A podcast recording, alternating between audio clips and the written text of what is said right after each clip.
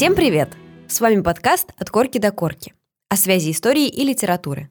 Когда мы учились в школе, создавалось ощущение, что литература — это искусство, которое существует независимо от окружающего мира, в своем художественном вакууме. Мы даже не могли подумать, что два школьных предмета, такие как литература и история, как-то друг с другом связаны. История — это что-то про царей, войны, революции и так далее. А литература — про эпитеты, метафоры и о том, что хотел сказать автор. Но писатели были такими же свидетелями исторических событий, как и мы с вами, и так же, как и мы, их осмысляли. В этом подкасте мы, почти дипломированные филологи Сева и Диана, обсуждаем то, как те или иные события в мире отпечатались на страницах наших любимых повестей, поэм и романов. Сегодня женская половина слушательниц нашего подкаста может ликовать потому что выпуск посвящен феминизму в русской литературе. Как вы думаете, как обстояли дела с правами женщин в XIX веке? Наверное, не очень хорошо, и так оно и есть. И если вы думаете, что никто не пытался это изменить, то вы ошибаетесь. Было очень много мыслителей, которые стремились дать женщинам те права, которые они заслуживают. И одним из главных феминистов русской литературы был философ, мыслитель и автор романа «Что делать» Николай Гаврилович Чернышевский. И сегодня про его феминистическую сторону мы и поговорим. Прежде чем стать одной из ведущих фигур русской культуры и особенно феминистической мысли второй половины XIX века, Николай Гаврилович Чернышевский – был обычным среднестатистическим уроженцем Саратова. Он был единственным сыном саратовского протеерея.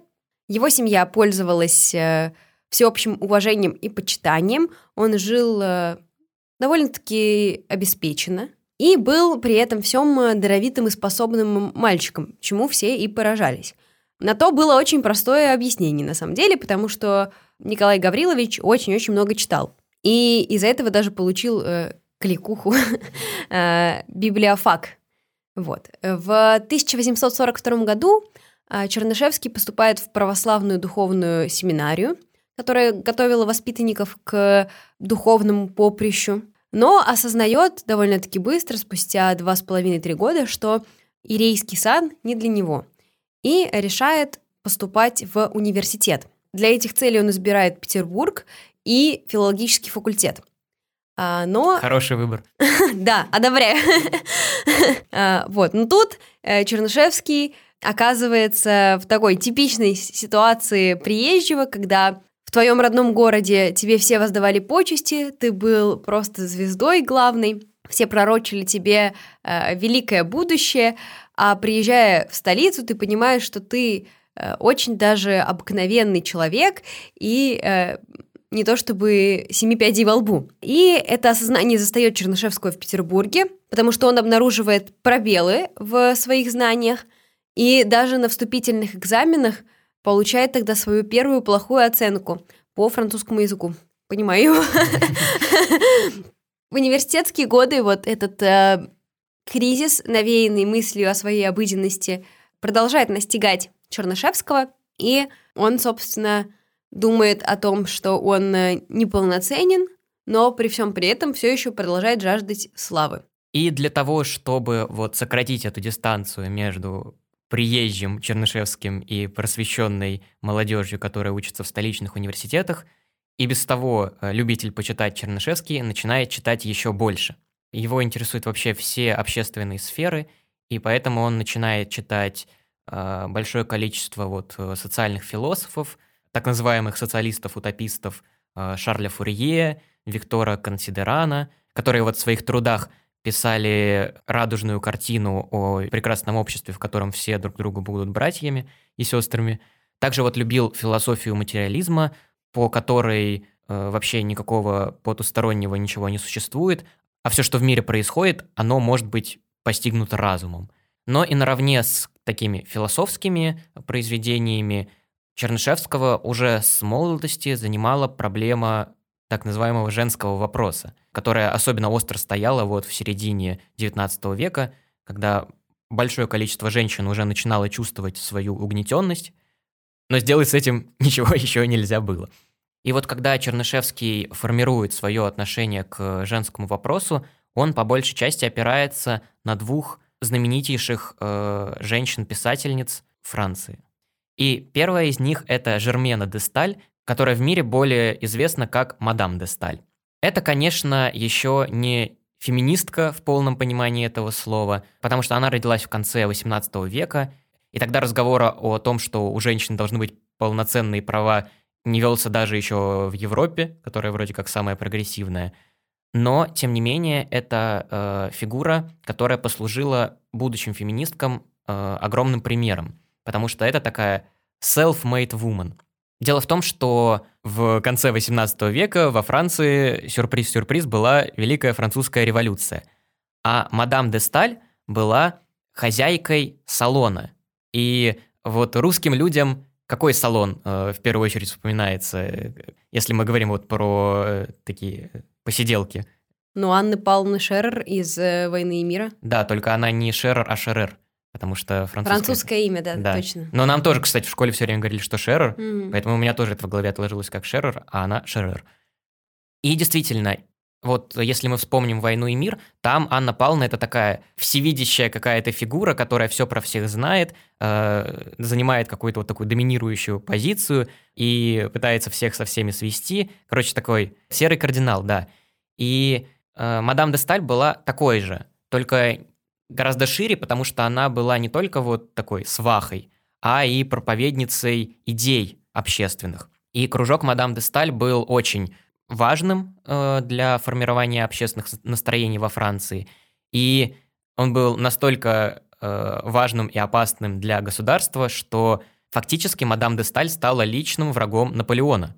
И в какой-то момент все дошло до того, что Наполеон выслал мадам де Сталь э, из страны, запретил ей появляться во Франции, потому что настолько сильно она его критиковала, и настолько силен был авторитет мадам де Сталь в общественных кругах. А какие, собственно, идеи проповедовала мадам де Сталь? Это, как я уже сказал, не было вот феминизмом в полноценном его понимании, потому что мадам де Сталь не говорила о каких-то э, общественных правах женщины, о ее социальной роли. Она в целом воспринимала женщину как нравственную фигуру, ну, как и мужчину тоже – и по ее логике, совершенно справедливой, нравственные существа все должны быть равны. И никакие их душевные порывы не должны быть ничем стеснены. И, собственно, по большей части э, мадам де Сталь проповедовала вот это переустройство отношения к женщине как к какому-то животному и нижестоящему э, существу, что она такой же человек. Вот. А вторая фигура, э, не менее известная, это писательница тоже, которая взяла в какой-то момент себе мужской псевдоним Жорж Санд. Вообще, Жорж Санд в России наделала делов и произвела фурор, особенно вот в 40-е, 60-е годы 19 века, потому что ее романы прямо читались всей просвещенной публикой, и идеи, которые там излагались, очень сильно э, отзывались в душах интеллигенции. И в том числе у Чернышевского. По большей части Жорж Санд проповедовала так называемую «свободу сердца». Это понятие общественное, которое она сформулировала, согласно которому любовь и мужчины, и женщины в целом, неважно кого, и право на свое счастье, они должны стоять выше общественных и религиозных устоев. То есть тогда стоял острый вопрос о том, что даже если ты э, человека не любишь, если ты уж за него замуж вышла, будь добра с ним, будь до конца веков, а, потому что получить развод очень-очень было сложно. И Жорж Санд активно критиковала такое положение дел и говорила, что, ну, если человек несчастлив в этом браке, никакой проблемы не составляет то, чтобы этот брак расторгнуть и создать себе новую семью. И особенно сильно на Чернышевского повлиял роман Жорж Санд «Жак», в котором был сюжет о любовном треугольнике, Развязка этого сюжета была очень экстраординарной, потому что муж главной героини, понимая, что она несчастлива с ним в браке, а будет счастлива вот с другим молодым человеком, он освобождает свою жену от бремени вот вечного нахождения в этом несчастливом браке и расторгает его очень э, интересным способом, а именно совершением самоубийства. То есть он себя убивает для того, чтобы у его жены появилось право развестись, в кавычках, и создать новую семью. И вот этот сюжет о сознательном самоуничтожении себя как мужа, он на Чернышевского произвел впечатление. И вот этот сюжет о э, сознательном уходе со сцены э, мужа, он очень сильно повлиял на Чернышевского и еще найдет свое отражение в романе «Что делать?». И вот Чернышевский читает все эти западные романы, западные труды и решает, что это хорошо, это правильно, и так и нужно жить, и нужно построить такое же общество, как описывается вот в западных работах, у нас в России. И нужно поменять э, отношение к женщине точно так же, как сейчас это пытаются сделать в Европе. Но когда Чернышевский внимательнее всматривается в то, как обстоят дела с э, отношением к женщине в современной ему России, он приходит в ужас. У него встают волосы дыбом. Диана, расскажи нам, пожалуйста, что тогда творится в России с женщинами. Да, давайте вот мысленно перенесемся в 40-е, 60-е годы 19 века и представим, что мы вот такая среднестатистическая женщина, которой посчастливилось в это время родиться. Какие сценарии для дальнейшего развития нашей судьбы у нас имеются? Ну, первое, что приходит на ум, это, конечно же, выйти замуж. Но вот только забудьте там о браке по любви каком-нибудь, да, возлюбленного за вас всегда будут выбирать ваши родители. И дай бог еще, если этот возлюбленный не окажется вас на 30-40 лет старше. вот, потому что иногда в погоне за самой удачной партией э, выбираются уже нажившие состояние молодые, вернее, не очень молодые люди, но зато с приданным. И да, возможности развестись э, у вас Конечно же, тоже нет. Ну, вернее, она есть, но просто абсолютно и полностью недоступна. Потому что, во-первых, это раз и навсегда порочит вашу репутацию, никто не захочет взять в жены уже разведенную женщину. Во-вторых, это рушит э, Божий промысел, который свел вас э, под сводами да, брачного алтаря, что вообще невозможно себе представить в христианском обществе. Ну и в-третьих, развод это просто очень сложный, долготянущийся, полный бюрократизма процесс, для которого Э, необходимы весомые основания, и даже измена порой не всегда считалась таковым. Ну, то есть э, казалось, что... Ну, вот это, как, знаете, история сейчас с домашним насилием, когда ты приходишь, и тебе говорят, что да, это не проблема на самом-то деле. Вот то же самое приблизительно. Казалось бы, если нет э, положения вин-вин, да, сплошной лус-лус, то лучше не обручаться. Но э, гнет вот этого семейного ига, на самом деле, может быть в сотни раз хуже, чем э, гнет замужества, Потому что покровительство там строгого отца, который не разрешает тебе, например, ходить на балы, да, потому что ты не замужняя, или там танцевать, например, на этих балах, или вечные нотации почитающей матушки, ну, не самые приятные спутники в жизни. И легче соединиться с мужем, который, ну, если и будет э, тебе что-то указывать, то хотя бы тебя, ну, будет обеспечивать, или у тебя будет там своя комната и какое-то время суток, да, когда ты не вынужден находиться с семьей. В качестве альтернативы э, стали появляться вот уже в дальнейшем, после романа Чернышевского, фиктивные браки. Это когда молодой человек делал формальное предложение руки и сердца девушке, находящейся вот под этим самым домашним гнетом и давлением – а после свадьбы вот эти молодые, как правило, расставались. Ну, или был еще другой сценарий, когда они жили вместе под э, видом настоящего брака, но с соблюдением условия, что муж э, свои супружеские обязанности и права не осуществляет. Но, да, опять же, как я сказала, эти фиктивные браки стали появляться уже после публикации романа, как вот одно из таких важных последствий и общественных влияний. Вернемся к судьбе девушки 40-х-60-х. А если вдруг э, девушка не находит себя в материнстве или прислужничестве мужу, то она может захотеть реализоваться, наверное, в деятельности какой-то, да, пойти на работу. Но и тут-то обнаруживается некоторый подвох, потому что работать без образования, и, да, речь идет не о крестьянском труде, да, а о приличных профессиях, ну, не очень-то возможно, потому что именно образование дает возможность зарабатывать деньги, получать себе профессию – становиться экономически независимым актором в дальнейшем. Да мне кажется, даже если ты захочешь, э, будучи женщиной, заняться крестьянским трудом, тебе тоже никто это не даст сделать, потому что, ну как это, негоже барыне трудиться, что люди-то скажут. Да, да, все верно. То есть даже самый худший, самый худший из вариантов тебе тоже недоступен. Вот, и женские учебные заведения, вот просто задумайтесь об этом, которые были устроены как училища, и по факту, ну, если обратиться к содержанию вот этих вот проповедуемых там курсов, ну, представляют собой не, ну, не что иное, как обычную школу сейчас, нашу среднестатистическую. Такие учебные заведения начали появляться только в 1858 году.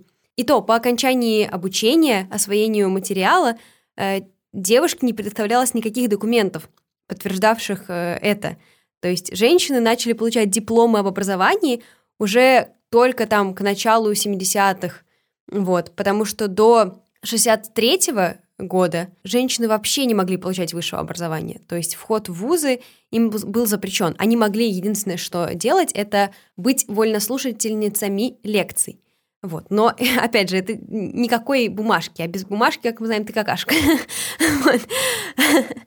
И первую выпускницу вот э, вообще медицинского э, университета, и то, которую взяли туда в виде исключения, мы находим в 1868 году, Э, и э, это никто иная, как э, В.А. Кашеварова-Руднева. Вот так, из таких исторических примеров. Девушек, которые проходили подобные курсы, называли курсистками. Важно понимать, что государство никак не финансировало подобные образовательные проекты. Все ложилось на плечи немногочисленных меценаток и очень многочисленных либералов. Э, да, вы не ослышались. Многие подобные инициативы э, могли осуществляться только за счет благосклонности мужчин. И феминистская мысль в России во многом э, распространялась именно ими. Так, вот, например, важную статистику о женском вопросе мы находим в статьях юриста Хвостова. Он пишет, что если у нас считается только 30% грамотных мужчин, то процент грамотных женщин втрое ниже. И получается, что женщины вот не могли получить образование, следовательно, иметь какую-то должность и экономическую независимость. Вот. И Хвостов пишет, что в России женщины, имеющие самостоятельный заработок, составляют 44% всего женского населения. Их труд вознаграждается ниже мужского. Вот, ну то есть это два таких э, ключевых вопроса, за которые э, боролся российский феминизм тогда. Был еще, конечно, вопрос э, с правом голоса, но в монархической России э, он был не то чтобы актуален даже для мужчин, вот. Но из таких интересных фактов, э, связанных как-то с э, э, политикой, можно упомянуть, что э, российские женщины, во-первых, не имели паспортов, и все сведения о них вписывались либо в паспорт отца, либо в паспорт мужа, что вот, ну, реально подчеркивает женскую принадлежность именно мужчине. И второе, женщины не имели права занимать российский престол. То есть очень часто еще многие говорят, что Россия в феминистическом плане даже продвинутее Запада, потому что, ну как так, вспомните, у вас же целая императрица была, да, и не одна, э, вот, но на самом деле после Павла Первого, обиженного свою маму, э, эта вся плеяда императриц прекратилась, да, и вообще то, что там были какие-то разовые заступания на престол женщин, не говорит о феминистическом движении приблизительно ничего. Вот так вот обстояли дела у женщин в Российской империи в 1840-х, 60-х годах. Мягко скажем, есть над чем работать. Да. Чернышевский видит эту картину и решает, что общественную парадигму надо однозначно менять. И, наглядевшись на успешные примеры мадам де Сталь и Жорж Санд, которые проповедовали свои идеи с помощью художественной литературы, он решает повторить их успех в Российской империи и с помощью своего романа изменить общественное настроение и дать молодежи руководство к действию и ответить на вопрос о том, что же нужно все-таки делать. Прежде чем начать говорить о романе Чернышевского «Что делать», мы хотели бы попросить вас э, подписаться на нас на всех э, подкаст-платформах, на которых вы нас слушаете, вот, но только в случае, если вам нравится наш подкаст, э, оставлять нам сердечки, звездочки и прочие знаки внимания, вот, а также подписываться на наш одноименный телеграм-канал «От корки до корки».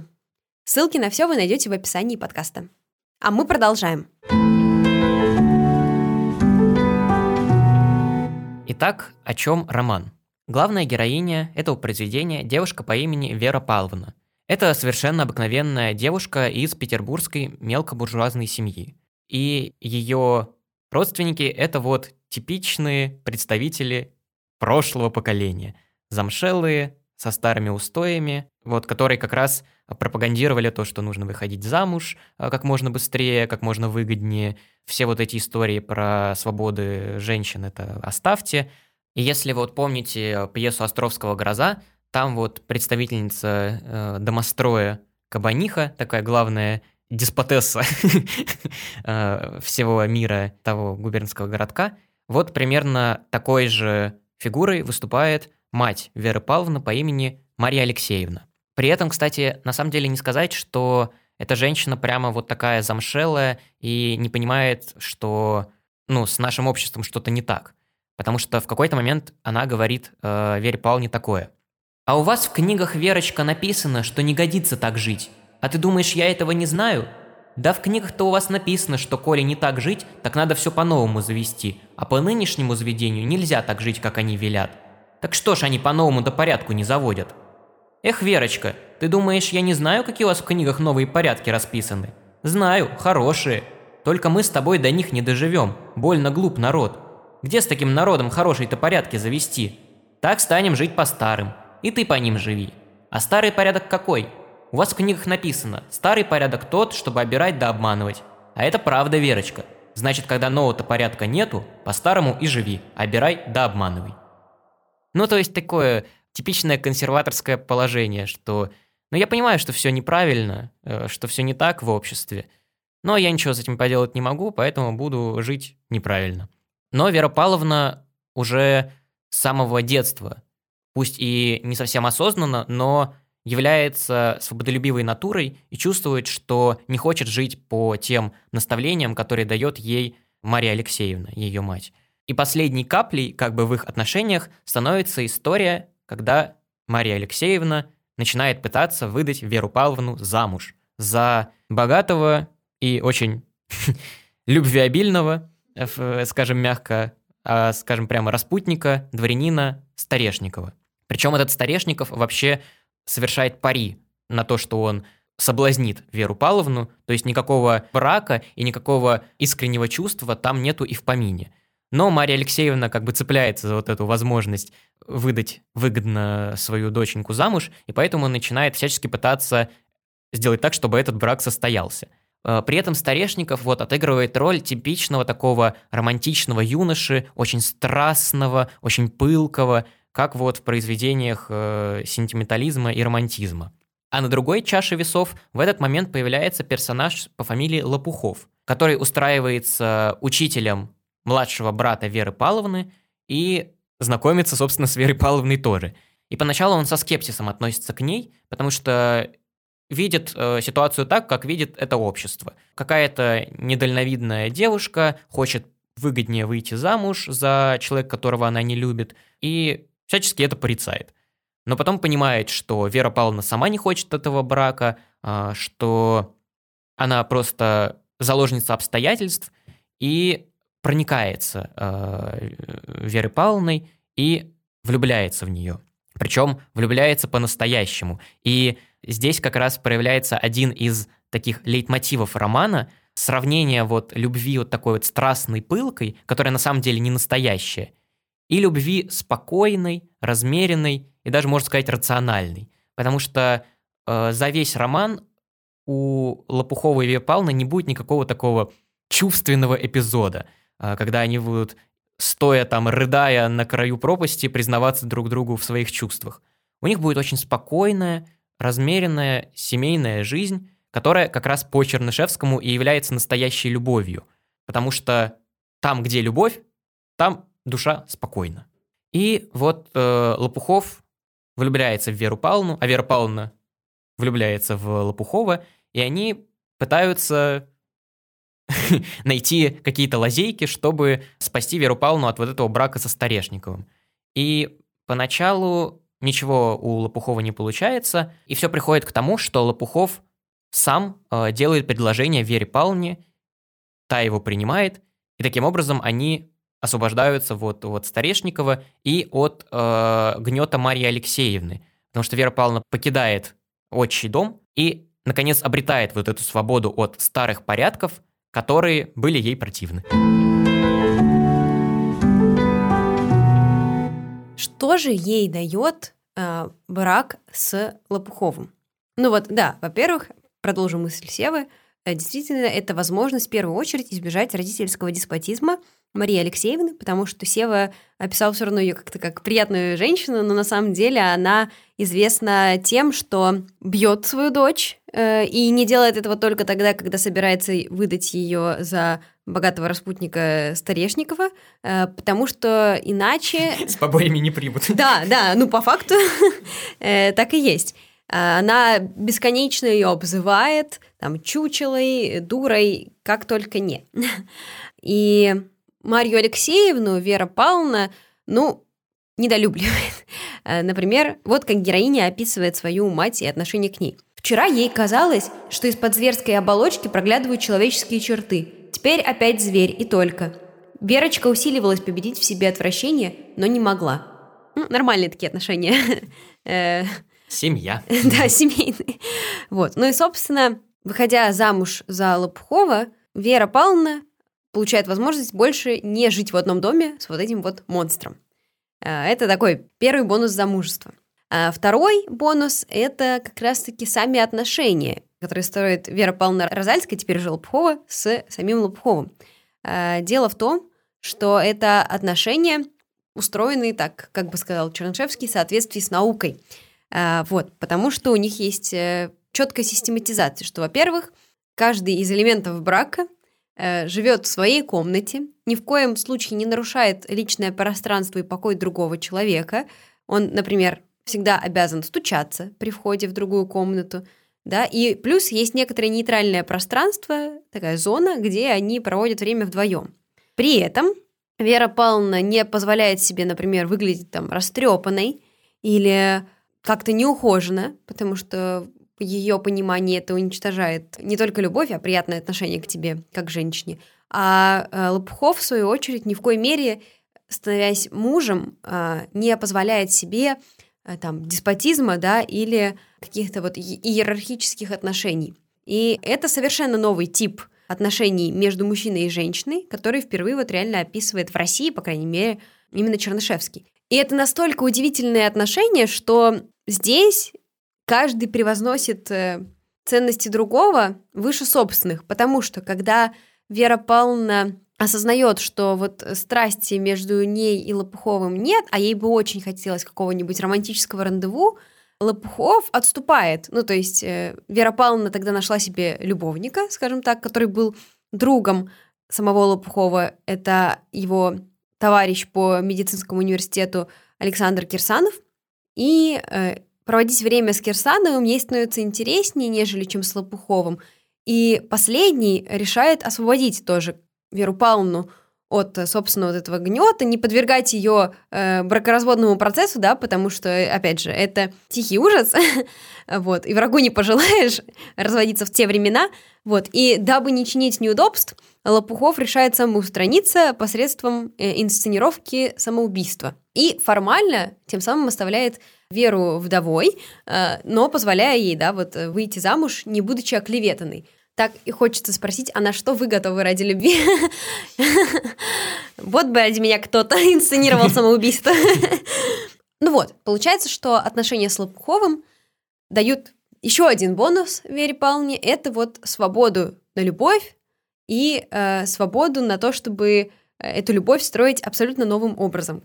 И что мне лично кажется наиболее примечательным, э, это то, что Вера Павловна получает возможность зарабатывать деньги. В этом ей изначально помогает Лопухов. На свои кровные заработанные он э, помогает ей открыть свое дело. Это швейная мастерская, которая занимается пошивом женских платьев, белья и прочих женских принадлежностей. И это оказывается очень успешным предприятием, бизнесом, потому что затем у них оказывается в подчинении 26 работниц, и появляется даже потребность в расширении и открытии второй мастерской. То есть, как мы видим, делать деньги, делать деньги вот так, как пел классика современности Алишер Моргенштерн. вот. И Вера Павловна реализовывается там с полной силой, э, находит себя в роли управляющей. Вот что, например, о ней сообщают подчиненные. Успели узнать ее очень близко, как женщину расчетливую, осмотрительную, рассудительную при всей ее доброте, так что она заслужила полное доверие Особенного тут ничего не было и не предвиделось, а только то, что хозяйка, хорошая хозяйка, у которой дело пойдет, умеет вести. Ну, собственно, сплошные бонусы от этого неповиновения материнскому деспотизму и порыванию со старым. И вот Диана уже э, сказала, что Вера Павловна организовывает свою собственную швейную мастерскую, и вообще это уже э, парадоксально для русской литературы, что женщина организовывает какое-то предприятие, а оно еще оказывается успешным. Э, и это прямо вообще было взрыв мозга в литературных кругах. Но давайте я поподробнее расскажу, как Вера Павловна организовала работу мастерской. Все началось с того, что она взяла у Лопухова немного денег, и это в целом единственная польза от мужчины, которая была э, в работе Веры Павловны – а, потому что все дальнейшее э, предприятие она собственными руками фактически поднимала.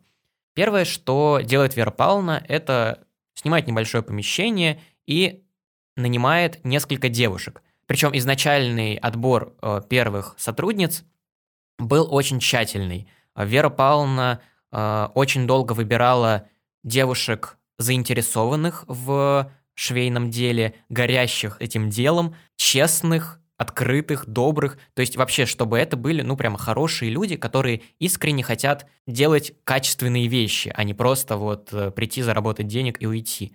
То есть все начинается с идейной вовлеченности. После того, как она нашла трех девушек, они начинают первые свои заказы получать и исполнять. И что поражает с самого начала э, сотрудниц, это то, что когда у мастерской появляется первая прибыль, Вера Павловна приходит и делит эту прибыль между сотрудницами, что вообще было невероятно, ну и сейчас э, невероятно для любого управленца, что э, придет к тебе начальник и скажет, ну вот мы тут заработали типа прибыль миллиона, давайте всем по 300 тысяч, всем, всем, всем сотрудникам раздадим. Э, и этот поступок Вера Павловна аргументирует так. Мы с мужем живем, как вы знаете, без нужды. Люди не богатые, но всего у нас довольно. А если бы мне чего было мало, мне стоило бы мужу сказать. Да и говорить бы не надобно, он бы сам заметил, что мне нужно больше денег. И было бы у меня больше денег. Он теперь занимается не такими делами, которые выгоднее, а такие, которые ему больше нравятся. Но ведь мы с ним друг друга очень любим, и ему всего приятнее делать то, что для меня приятно, все равно, как и мне для него. Поэтому, если бы мне не доставало денег, он занялся бы такими делами, которые выгоднее нынешних его занятий. А если он этого не делает, значит мне довольно и тех денег, которые у нас с ним есть. Это потому, что у меня нет большого пристрастия к деньгам. Ведь вы знаете, что у разных людей разные пристрастия. Не у всех же только к деньгам. У иных пристрастия к балам, у других к нарядам или картам. И все такие люди готовы даже разориться для своего пристрастия. И многие разоряются, и никто этому не дивится, что их пристрастие им дороже денег. Длинный вывод из всего вот этого косноязычного пассажа да, мы э, совсем забыли упомянуть, что стилистически роман «Что делать» — это полная катастрофа. То есть вот примерно таким громоздким и э, графоманским, прямо скажем, языком написан весь роман, что несколько затрудняет его прочтение, но идейно он очень прикольный и разбирать его интересно. Ну так вот, возвращаясь, собственно, к Вере Павловне, она пытается сказать, что она искренне горит этим делом, и ей важно, чтобы предприятие росло. Ей не важно навариться и получить много денег. И поэтому ей не нужны, собственно, какие-то огромные траты, э, огромная прибыль с этого дела. Она гораздо больше хочет вернуть обратно в оборот.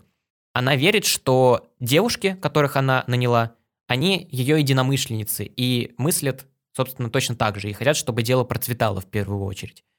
Так и оказывается, и все девушки, между которыми делится прибыль, они не идут тратить их на какие-то э, там, роскошные новые наряды, увеселения, балы и так далее, а тоже очень много тратят на развитие предприятия. Из-за чего мастерская развивается очень быстро, потому что очень малая часть вот этой прибыли, она идет в карман э, владельца, э, наоборот, она возвращается обратно в мастерскую, из-за чего, собственно, предприятие и растет. И развивается оно до того, что со временем появляется вот уже более 20 сотрудниц, и мастерская как бы уже выходит за пределы просто вот э, рабочего места, потому что девушки все время нацелены на то, чтобы оптимизировать производство и оптимизировать жизнь свою собственную для того, чтобы производство развивалось. Так они понимают, что покупать продукты и какие-то товары для жизни дешевле оптом. А для того, чтобы все эти продукты не пропадали и чтобы их удобно было распределять между сотрудницами, логично, чтобы все сотрудницы жили где-то рядом.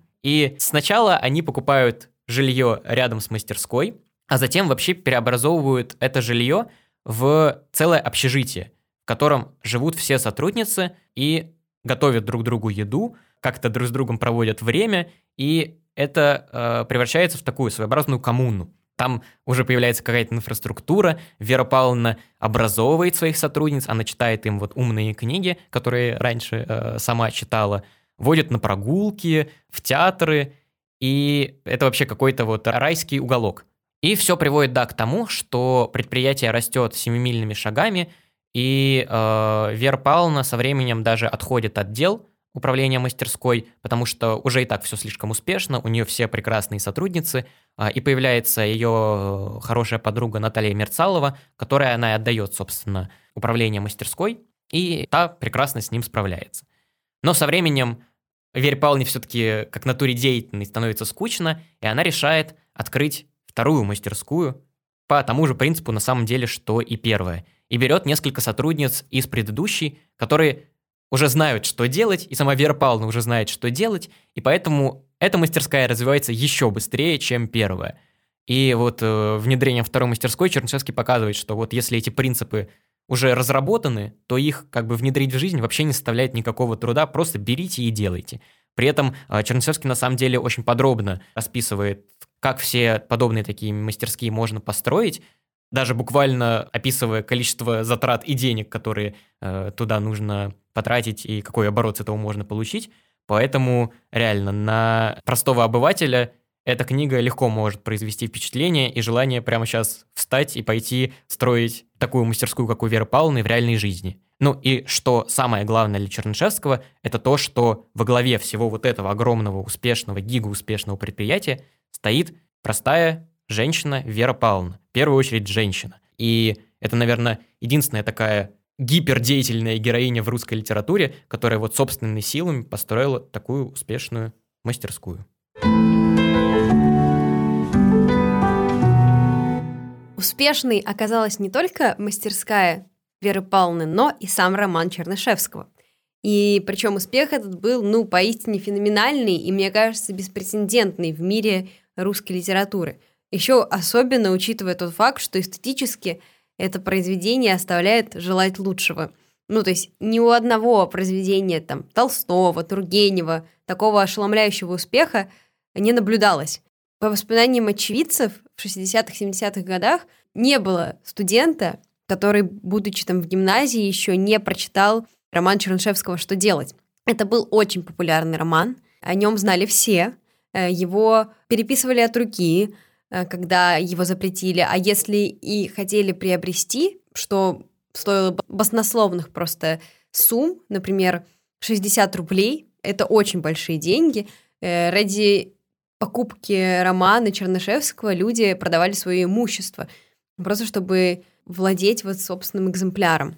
И чем же был обусловлен такой успех, э, при том, что, опять же, да, читать это реально трудно. Дело в том, что по факту Чернышевский предоставляет нам просто ну, прокламацию, программу к действию, да, руководство к действию. И это-то и искала молодежь. Ей осточертели вот эти нотации, моральные какие-то наставления, а здесь буквально до мельчайших подробностей, до каждого числа, каждого рублика прописано, что нужно сделать. И, конечно, с таким материалом работать намного проще. Но не все э, были согласны, конечно же, с Чернышевским, и это повлекло за собой появление такого э, жанра, как антинигилистический роман. И, наверное, из э, самых хорошо известных текстов подобного жанра может считаться пьеса Льва Толстого «Зараженное семейство». Сам Чернышевский тоже становится фигурой культовой и начинает появляться на страницах чужих романов. Например, это пьеса Григоровича «Школа гостеприимства», написанная в 1955 году, и чуть более известный, наверное, нам, к современникам, роман выдающегося русского писателя Владимира Набокова «Дар». Четвертая глава этого романа посвящена жизни и описанию Чернышевского и э, отношению к нему Набокова через призму его главного героя. И, наверное, ну, замечательно, да, что есть вот как сторонники, которые растиражировали эту книгу, сделали ее успешной, популярной, так и есть какая-то оппозиция, да, создающая новые жанры литературные. Но самым примечательным, мне кажется, в этом отношении э, влияние, которое сказалось на миропорядке, реально. То есть э, мы вам часто говорим о том, что литература — это не просто там какие-то книжки, а это инструмент влияния на общество. И в случае с романом Чернышевского мы можем это наблюдать наиболее отчетливо, потому что вот как раз-таки явление эффективного брака, о котором мы уже говорили, начало появляться именно после публикации романа. А, и я хочу здесь рассказать о а, жизни э, Софии Ковалевской. Это такая первая женщина-математик, которая как раз-таки воспользовалась своим... В мире? Нет, ну, в России, в России. Которая воспользовалась своей э, возможностью, своим правом на фиктивный брак, она была из числа дворянских детей, охваченных э, эпидемией нигилизма, вот этого самого, который принес их жизнь приходской священник, который был семинаристом в Петербурге и лично там встречался с э, Чернышевским, вот, собственно, попал под радар его идей. Вот, и эта София, она нашла петербургского студента-естественника Владимира Ковалевского, который с энтузиазмом откликнулся на их призывы и просто, да, вот формально сочетался браком с Софьей. У Софьи еще была сестра Анна, но для нее найти вот такого фиктивного мужа э, не предоставилось возможным, и в итоге Анна просто начала жить вместе с ними втроем, вот. Э, и в конце концов, э, как и в романе Чернышевского, на самом деле их брак стал из фиктивного настоящим. Софья по-настоящему влюбилась в Владимира, и все у них было хорошо. Жили они относительно счастлива, я бы сказала так. Там просто много жизненных неурядиц было. Вот. Ну, как в любой семье. Как и, да, да. Особенно в, такое-то, в такие-то времена.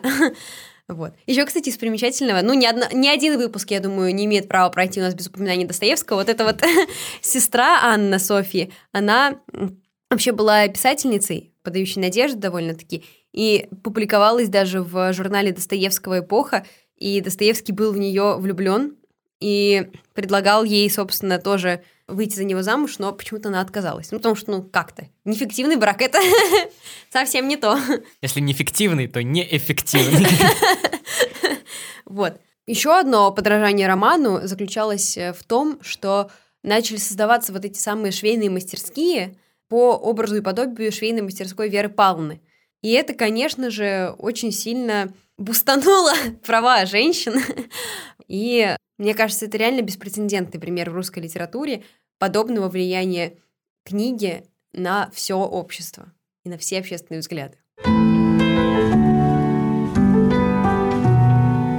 Ну и закончить мы хотели обсуждением еще одной темы, которую мы весь выпуск обходили стороной, но которую тоже стоит затронуть.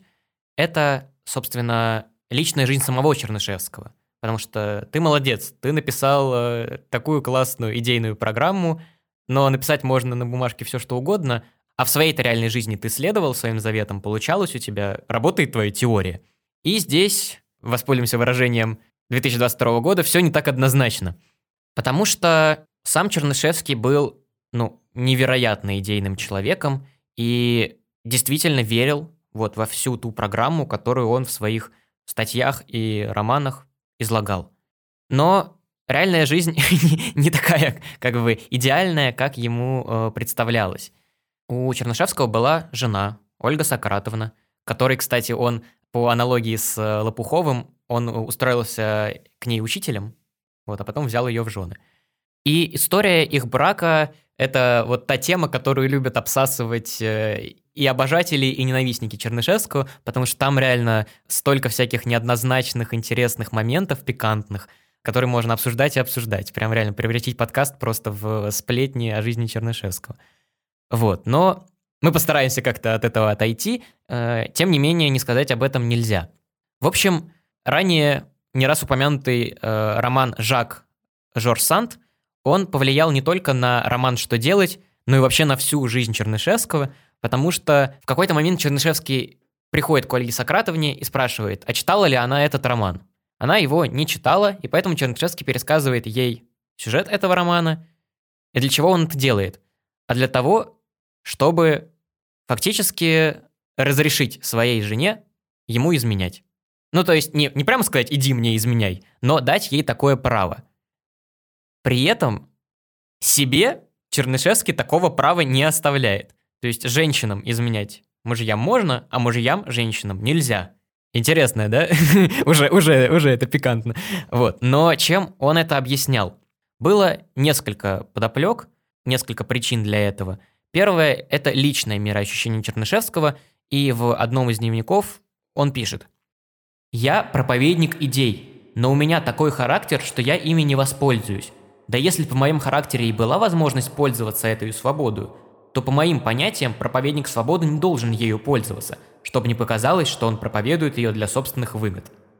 Но здесь уже есть такая э, намеки того, что Чернышевский возомнил себя каким-то божеством-пророком, но тем не менее, действительно, вот он себя мыслил как провозвестником нового миропорядка.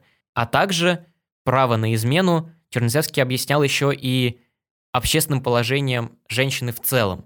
То есть он говорил о том, что женщины настолько долго были угнетены и лишены вообще каких-либо прав, что для того, чтобы переломить вот э, существующий порядок вещей, он называл это теорией перегиба палки, нужно дать вообще волю женщинам на все, чтобы они э, ощутили вот эту свободу и со временем успокоились и пришли к чему-то более вот э, миролюбивому, спокойному, как мужчины. Но получили вот эту дозу вседозволенья, которой они были лишены очень долгое время. И в праве на измену это также выражалось. Ну и вот дал Чернышевский право своей жене ему изменять, и она им воспользовалась. Причем неоднократно. И по слухам, достоверно мы это проверить, конечно, уже не можем, но, по всей видимости, из троих детей Чернышевского только самый старший, Александр, был от Чернышевского непосредственно, а последующие двое от кого-то другого. Что грустнее всего, Чернышевский это понимал. И это не могло его, конечно же, не тяготить. Просто как человека не могло это его не тревожить. Но он все время себя останавливал от какого-то горя и э, злости тем, что он сам избрал этот путь и сам, собственно, разрешил своей жене ему изменять. Почему бы, собственно, и э, если у нее есть такое право, ей э, это не делать? Но это, конечно, не могло его не тяготить. И при этом возникает такой вопрос, а почему вообще этот брак продлился какое-то долгое время до смерти Чернышевского, спойлер. Если Ольга Сократовна не испытывала никакого влечения Чернышевскому, по всей видимости, они были совершенно разными людьми, потому что сохранилось огромное количество воспоминаний о том, что дом Чернышевских был таким местом, где постоянно были собрания, веселые тусовочки, но на них присутствовала только Ольга Сократовна, которая и была вот такой активной натурой. А Чернышевский, собственно, сидел у себя в комнате и писал свои статьи. То есть он был вообще не каким-то э, не гулякой, а постоянно сидел и работал мозгом.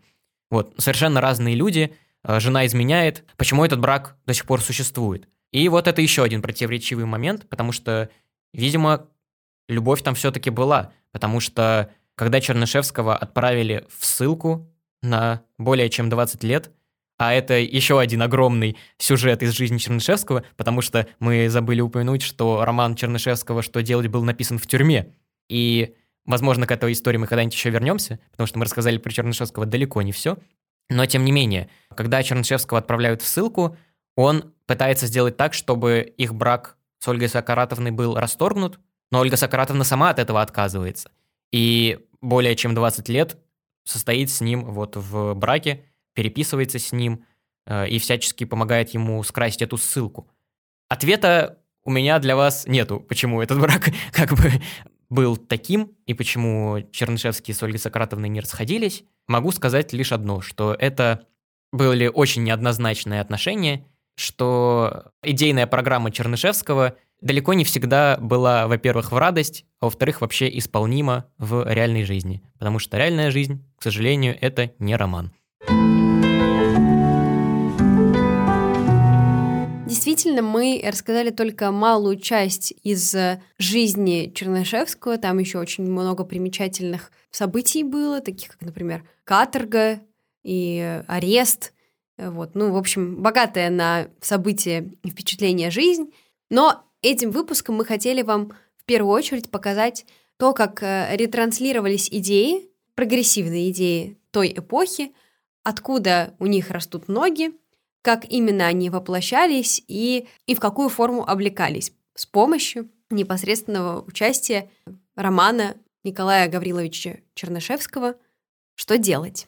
Женская часть э, общества часто сетует на то, что вот э, среда еще очень несовершенна, что у женщин так мало прав, но вот если обратиться в прошлое, то можно, ну, честно так говоря, ошалеть от того, насколько их вообще когда-то не было, и опять же, роман «Что делать» — это такой документ эпохи, да, э, показывающий то, как э, мы пришли к тому, что имеем сейчас, да, то есть как совершались вот эти первые шаги на пути становления феминизма как движения в России, вот, и отрицать огромного вклада в это бравое дело романа Чернышевского, ну, не приходится вообще. Спасибо за прослушивание этого эпизода. Мы надеемся, что он был для вас интересен и полезен. Ставьте нам сердечки и звездочки на тех подкаст-платформах, на которых вам удобно. Так о нашем проекте узнает как можно больше людей. Любите литературу и учите историю. Всем пока! thank you